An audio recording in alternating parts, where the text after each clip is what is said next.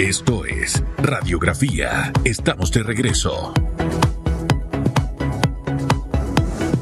Me encanta que el ministro de gobierno va a involucrarse en varias cosas. Eso como me ha gustado. Es lo que más contenta me pone esta mañana, Félix. Esperamos que se concrete entonces la visita o la invitación a los centros penitenciarios, Susana Elizabeth. Sí, yo Los medios de comunicación tienen tiempo que no recorren un centro penitenciario. No, y yo sí sé Creo que... que el último fue Hugo Famanía, creo que lo llevó el ex contralor Humberg a un centro Uf, penitenciario y hizo dos entregas de proyecto de resocialización. Yo- Y de allí más nada. Yo como periodista no he visto más nada, Susan Elizabeth. Yo de lo que sí estoy segura es que este ministro siempre lo vamos a tener aquí. Él es un ministro que da la cara en momentos duros. Le han tocado preguntas duras y todo, pero él ¿eh?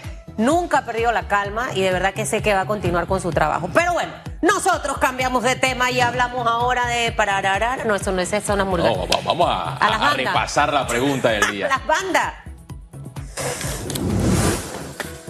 Bandas independientes recomendaron al Ministerio de Educación realizar un desfile en la ciudad capital el 27 de noviembre alusivo a la independencia de Panamá de España. ¿Qué opina? Utilice el hashtag radiografía. Pero ¿por qué el 27? ¿Qué cae 28? El día es 28, ¿no? Para ellos es una fecha El- más estratégica. El 27 en la noche es el del... Me, de verdad que me enredé, pero siempre he pensado que es el 28, eh, el día de nuestra independencia de Panamá de España, pero De bueno. España sí, pero el 27 en la noche que se hace la marcha de los bomberos. Bueno, eso de los bomberos, pero el 28 es el desfile. Bueno, cuando venga la ministra, ella nos responde. Mientras tanto, usted opine utilizando el hashtag radiografía. Vamos a hablar de plata, de eso que nos gusta mucho tener. Eh, que hay que trabajar, eso sí, para tenerla y trabajar honradamente, ¿no? Eh, y, darle el uso adecuado, pagar los compromisos, que eso es súper importante. Hace semanas estuvimos aquí conversando con eh, la APC sobre tema de historial de crédito y demás. Y a pesar de que entramos en pandemia, señor Berguido, Carlos Berguido, presidente de la Asociación Bancaria, el panameño poco a poco fue allí pagando sus compromisos y me gustaría iniciar por allí, eh, porque también a la gente hay que felicitarla cuando las cosas las hace bien. Claro que sí. Eh, y empecemos por ahí, señor Carlos Berguido, y gracias por estar con nosotros esta mañana y conversar de estos temas que son del interés de los panameños.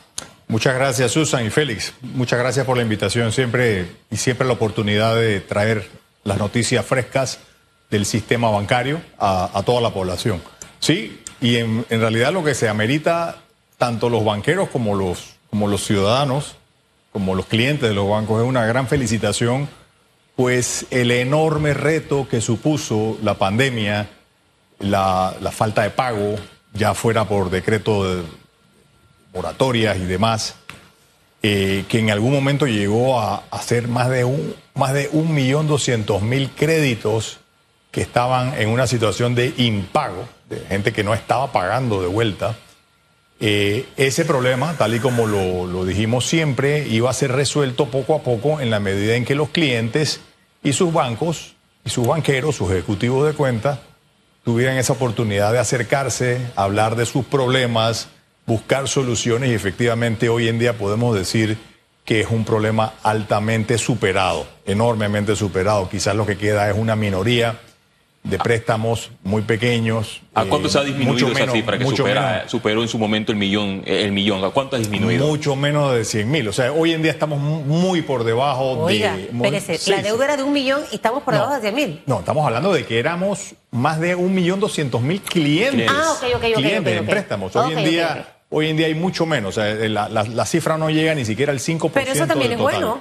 Es muy bueno. mire, eso es, Es un bueno. aplauso merecido para todos los que, pese a la situación complicada, hicieron sus arreglos y han ido quizás poco Así a poco es. poniéndose al día. Así que es. eh, de, de esa cantidad, menos de 100 mil, todavía no han podido terminar de arreglarlo. Eso, eso es bueno reconocerlo. Así es, es un, es un logro inmenso que ha supuesto un trabajo gigantesco, gigantesco y, y también debo decir, las felicitaciones van para los más de 24.500 colaboradores de la banca que son los que han eh, hecho esto posible junto a sus clientes con una carga de trabajo sin precedentes, un, un reenfoque de sus esfuerzos para ayudar a, todo el, sistema, a todo el sistema a superar esa crisis que supuso la crisis de la pandemia.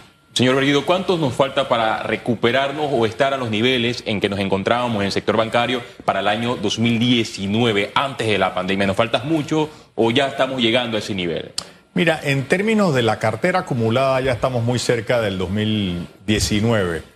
En términos de concesión de nuevos préstamos, por ejemplo, este año, eh, en lo que va acumulado hasta el mes de agosto, la concesión de nuevos préstamos eh, supera ampliamente lo que se hizo en el año 2021.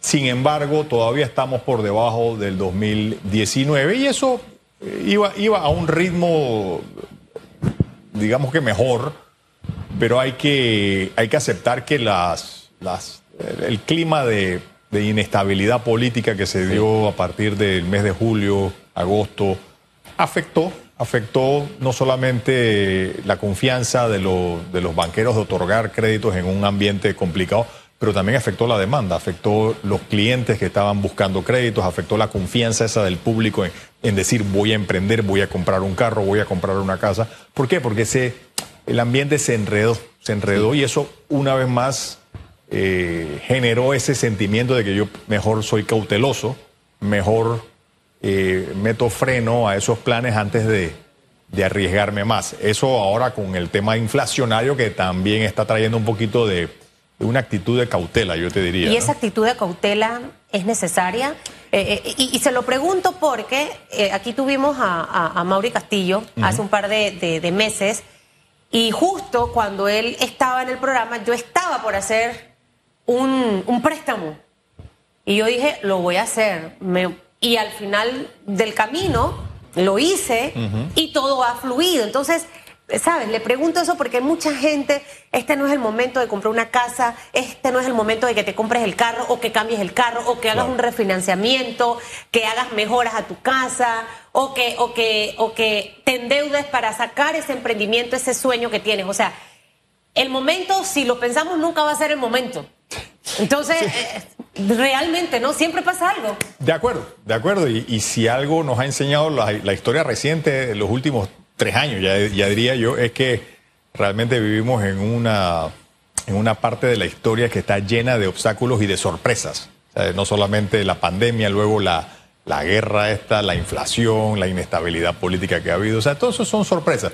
Y al final de cuentas, la actitud de cautela, yo creo que siempre va a responder a la circunstancia del individuo, ¿no? El padre, la madre de familia que tiene eh, el dueño de un negocio, por ejemplo, él, o ella eh, están más al tanto y tienen el radar mucho más al tanto de su propia realidad y de su propio de sus propias situaciones de riesgo o de ventaja eh, y, y, analizan con mucho más información oportuna cuándo es el momento oportuno de hacerlo. Solamente lo decimos porque sabemos que efectivamente sí hubo un ralentizamiento que se percibió en el otorgamiento de nuevos préstamos, que tiene mucho que ver también con no solamente que los bancos no prestan, sino que la gente paró de pedir por un rato. Eso esperemos que se supere el mes de septiembre, octubre. Hemos sentido un repunte. En estos meses no tengo estadísticas todavía finales para los meses de septiembre y octubre, pero esperamos que de aquí a fin de año se recupere ese ritmo de optimismo que se sintió al, al principio del año, en el primer semestre. Hablando de las estadísticas, eh, según el gerente de operaciones de la APC, Gonzalo Córdoba, hay menos o alrededor de 93 mil tarjetas de crédito menos si lo comparamos con el año 2023. Hay, por, debido a la pandemia, hay menos préstamos, menos tarjetas de créditos y menos saldo. Y según una eh, información también de las estadísticas del sector bancario, y si lo comparamos antes para que usted maneje esta cifra de la COVID-19 y la pandemia y todos los cierres que hubo, en el 2019 había alrededor de 780 eh, mil 89.160 tarjetas de créditos, una cifra eh, positiva y alta en los últimos años. Pero a medida que fueron pasando los años post pandemia, la cifra fue eh, disminuyendo. En el año 2020, 749.000 tarjetas de créditos. En el año 2021, 691.000. El año 2022, hasta el mes de agosto de este año, 656.879 tarjetas de créditos. ¿Cómo se traduce esto, señor Berguido? Es, es muy fácil de explicar. El, el, préstamo mediante tarjeta de crédito es en número de préstamos, no digo en saldo, pero en número de préstamos es de lejos el más grande. Es decir, es el, hay cientos de miles, tú lo acab- acabas de citar las estadísticas. Hay mucho más tarjetas de crédito en la calle que, que préstamos de cualquier otro tipo. ¿Qué pasa? También se trata de un tipo de préstamo costoso. Los atrasos son costosos, las tasas de intereses son relativamente altas y eso tiene su explicación del por qué.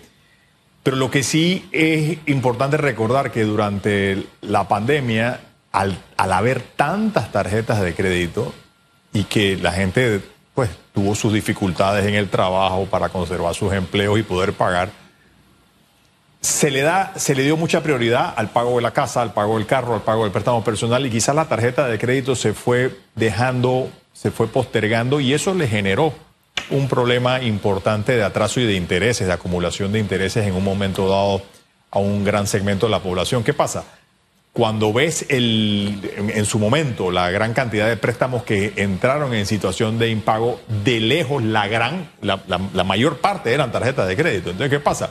Es muy probable que esto, esta disminución que tú muy bien traes a colación, obedece a que el- muchos clientes decidieron, en vez de tener tres tarjetas de crédito, digo, voy a Exacto. concentrarme en una, voy a eliminar dos. ¿Por qué?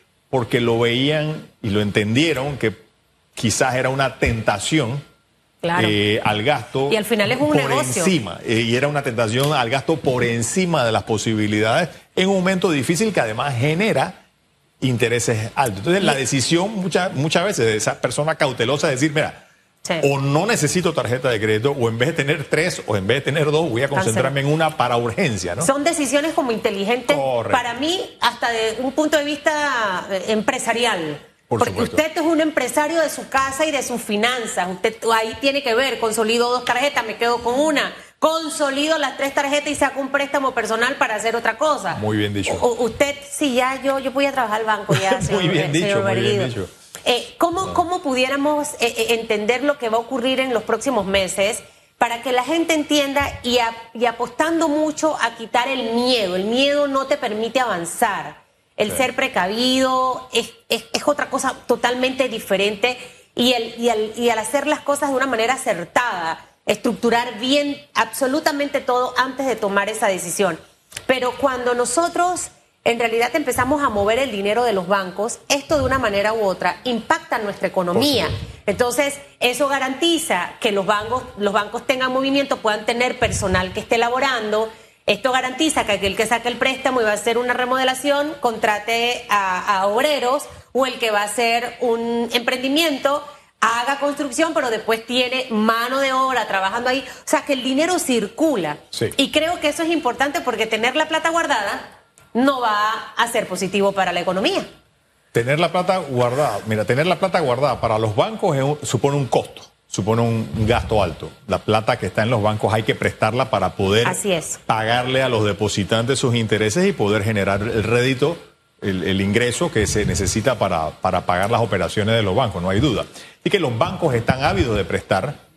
Eh, lo importante es que el cliente sienta ese optimismo y ese optimismo tenemos que construirlo todos desde el presidente de la República hasta la persona más humilde, tenemos que apostar por Panamá, tenemos que apostar eh, por un futuro más brillante, tenemos que hacer las cosas que hacen falta hacer, eso sí, hay tareas y todos sabemos que hay tareas importantes como país para mejorar las cosas, eh, pero tenemos que enfrentar esos retos con optimismo y creo que los bancos están jugando su papel. Si ves, por ejemplo, eh, el tamaño de las carteras de crédito. Las carteras de crédito este año, en comparación con el año 2021, han aumentado ya a 76 mil millones de dólares en el sistema bancario nacional. Eso supone un 11% de aumento versus el año anterior en cuanto a la cartera total de lo que está prestado, de lo que está en vigor ahora mismo. Si lo comparas, por ejemplo... 76 mil millones de 76 mil millones es lo que tienen los bancos del sistema, la parte del sistema bancario nacional, los 42 bancos de licencia general que participan del, ban- del sistema bancario nacional tienen ahora mismo en riesgo, allá afuera, prestados, en- ayudando a, a la- a las empresas, a, las, a los hogares, 76 mil millones de dólares. Eso es 11% más de lo que había a esta misma época del año pasado. Incluso es un aumento mucho más importante el que se muestra en los préstamos que en el lado de los depósitos. En el lado de los depósitos también ha habido aumento, lo que sigue significando una, una continua, una, eh, es decir, se mantiene esa confianza que el centro bancario ha sido capaz de proyectar tanto local como internacionalmente. Y vemos que ha habido un aumento en, el, en, la, parte, en la parte interna, por ejemplo, de casi 2% en los depósitos. Y cuando lo ves en la parte del, centro financiero internacional, incluso es como 4% el aumento, o sea, lo cual implica que seguimos, a pesar de, a pesar de el enorme reto que supuso esa, esa moratoria, esa falta de pago de los dos últimos años, hemos podido seguir mostrando y proyectando y generando la confianza de ese depositante. ¿Por qué?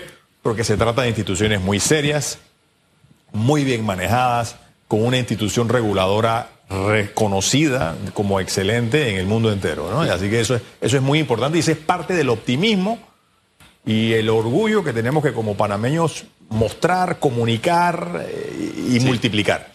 Señor Berguido, le quiero hacer dos preguntas. Eh, debido a la pandemia, uno de los efectos negativos que sufrió el sector bancario es que entidades eh, bancarias a nivel nacional cerraron algunas sucursales. ¿Han seguido cerrando o ya se han reactivado?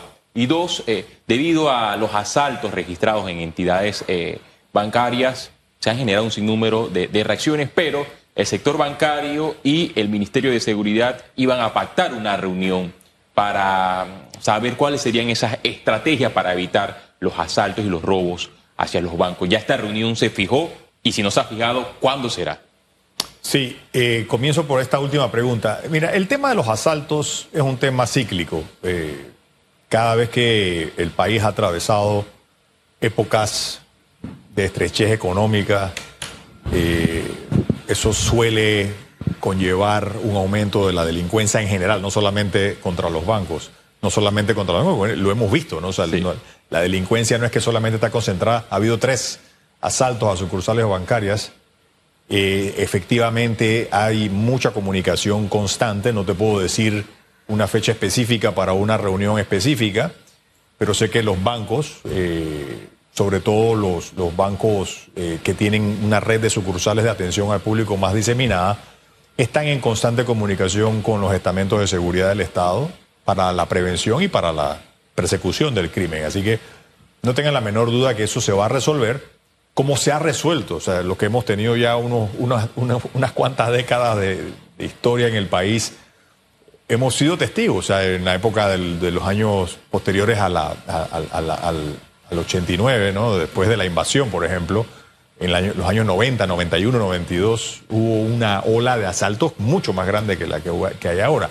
Eso luego se repitió unos años después con alguna de las otras crisis. Y esto es, no digo que es, no, digo que es inevitable, pero es, es parte del, del ambiente cuando hay una crisis económica, cuando hay algo de desorden, y no tengo la menor duda que se va a a, resolver con ayuda de las autoridades, por supuesto.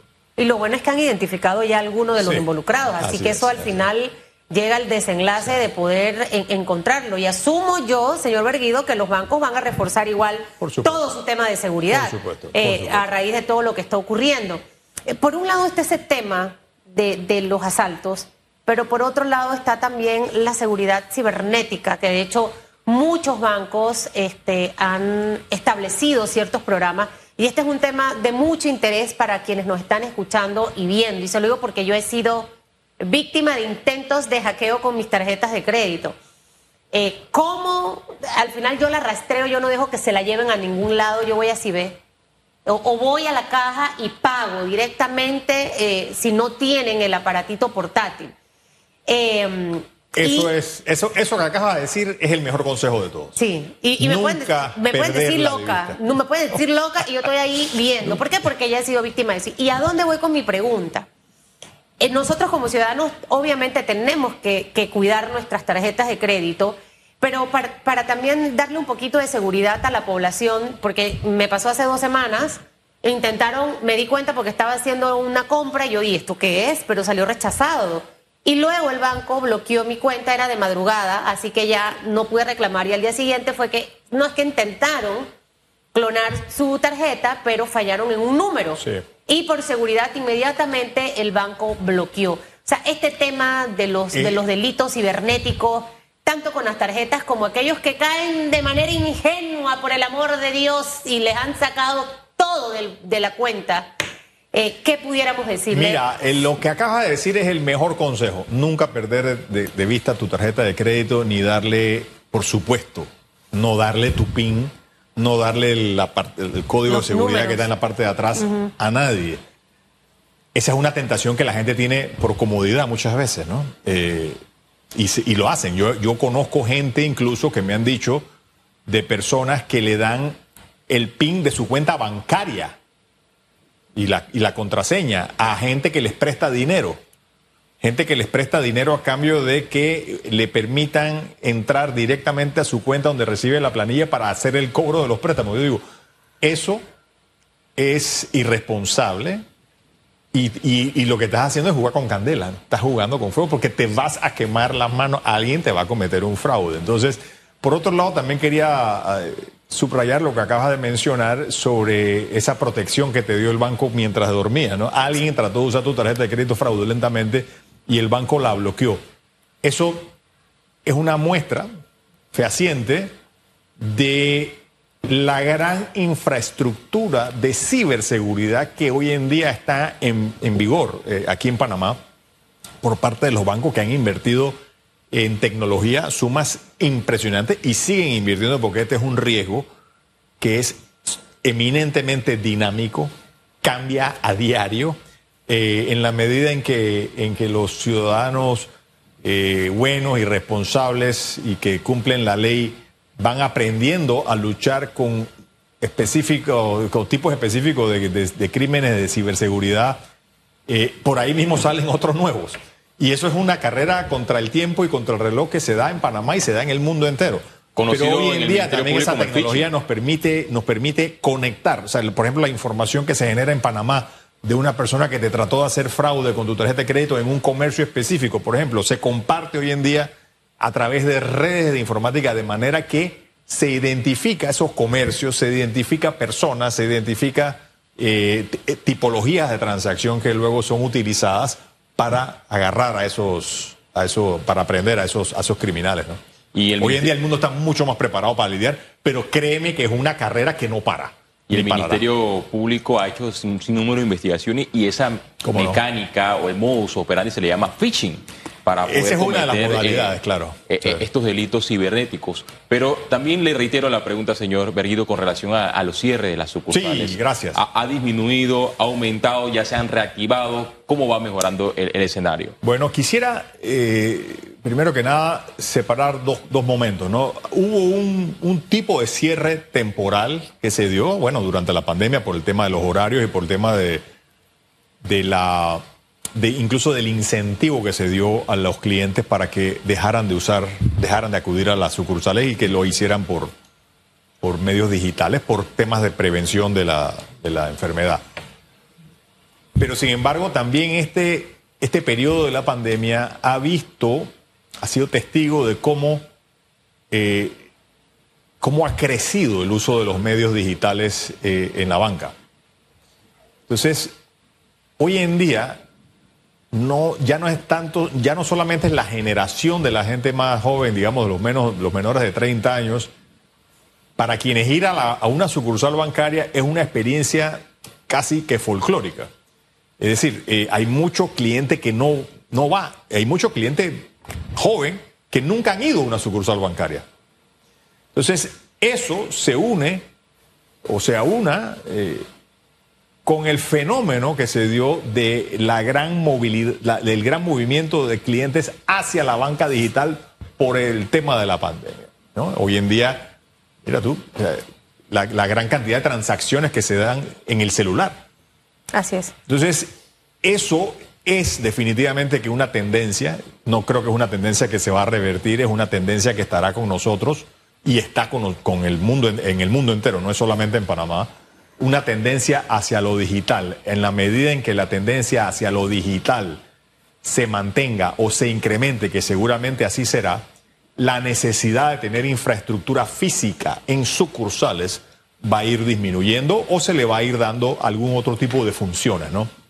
De modo tal que, que eh, yo pensaría que ese patrón, esa tendencia seguirá y se va a ir acentuando como ha ocurrido en el mundo entero. Uno va a veces a, a otras ciudades en Estados Unidos, en Europa y te da cuenta que hay cantidades de edificios que en algún momento eran sucursales de banco y hoy en Así día es. son hoteles, Así es. son bares, restaurantes, eh, tiendas, o sea, las han ido Yo creo que reconvirtiendo. Panamá es uno de los países que más sucursales Que todavía, tiene. que todavía tú, tú tiene vas a. Estados Unidos y encontrar un banco, Es- eso, eso es como, como buscarnos, no sé qué decirte. Es- es- es- y todo se hace a través de este aparato, por eso es que hay que cuidarlo mucho. Sí.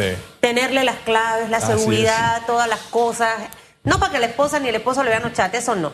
Sino por el tema de la información que está aquí. Hoy todo el mundo, hasta el, el, el- el chico que le estaciona el carro, ya a través del celular usted le paga, o hasta el paquetero. Entonces, de hecho, eso nos lleva también a aportar menos dinero en efectivo. Yo soy una, siempre ando pasando pena porque nunca tengo plata en efectivo en la cartera. Pero me siento más segura, más tranquila y también me ayuda, ¿sabe qué? A llevar el control en qué he gastado. Por supuesto. Porque luego reviso, ah, esto fue lo que le di a Feli. Ah, esto fue lo que le di a Celestino. Mire, creo que me quedo con el mensaje final. Los bancos están prestando. No tenga miedo. Usted lo que tiene que al final es estar seguro y bien de lo que va a hacer, invertir bien ese dinero que usted vaya a sacar de su préstamo, una buena casa, un buen carro. Eh, eh, esa- esas son parte de las cosas que tenemos que hacer en, en la vida. y al final vamos a impulsar la economía y hay que pagar para que los bancos sigan prestando y que esos 76 mil millones 76 mil millones. eh, pueda aumentar para, para cierre de este año o para el, el 2023. Y que la cifra mejore y que volvamos a los números del año 2019, porque a todos nos conviene tener una banca privada fuerte y fortalecida. Y Panamá es uno de los países que, que tiene su sector financiero muy robusto. Señor Berguido, que le vaya muy bien. Muchas gracias. Gracias por visitarnos aquí eh, en casa. Es la primera vez que venía porque lo entrevistamos mucho en pandemia, pero Sí. por Zoom. Así que bienvenido a la casa de radiografía. Muchísimas gracias a los dos, a Félix también. Gracias, Susan. Un placer siempre estar con ustedes. 8.36 minutos, hacemos una pausa y volvemos con más de radiografía. En breve regresamos con más de Radiografía.